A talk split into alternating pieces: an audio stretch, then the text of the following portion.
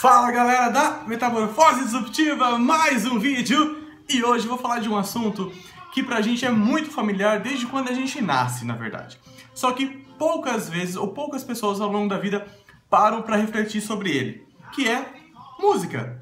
Para ser mais específico, como a música afeta o nosso cérebro para melhor. E eu fiz aqui algumas anotações, tá vendo? Ó, quase uma ficha de palco, tá vendo? Maoi, é quase os certos.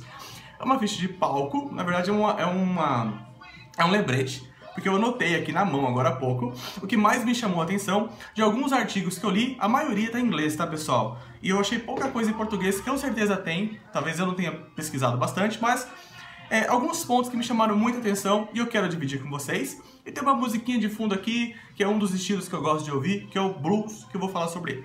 Bom, a primeira coisa é que música distrai. Concorda? Música distrai. E aí tem uma questão aqui que a maioria desses pontos, desses estudos, são de cientistas relacionados com a neurociências, né? E aí, quando eu, quando, quando eu leio que a música distrai, eu logo associo com o telefone que a gente liga na, sei lá, na TIM, na Vivo, na Oi, onde for, ou outros lugares também, que eles colocam a musiquinha enquanto a gente fica esperando.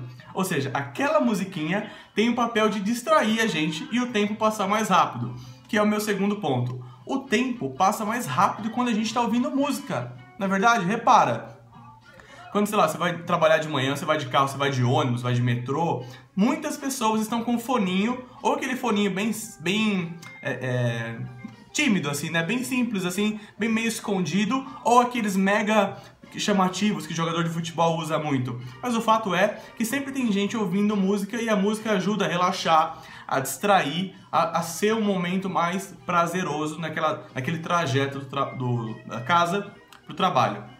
Outra coisa muito interessante é que música envolve, e envolve muito.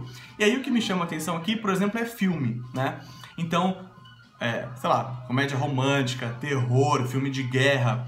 Preste atenção é, é difícil a gente parar para prestar atenção só nisso, né? Mas começa a prestar um pouco de atenção na música, no som, a imagem que a gente está assistindo versus o som que a gente está recebendo, como aquilo tudo é um ambiente, é uma experiência, tudo aquilo conversa e faz a gente processar todas aquelas informações de uma forma bem, bem envolvente ali. É muito interessante pensar sobre isso.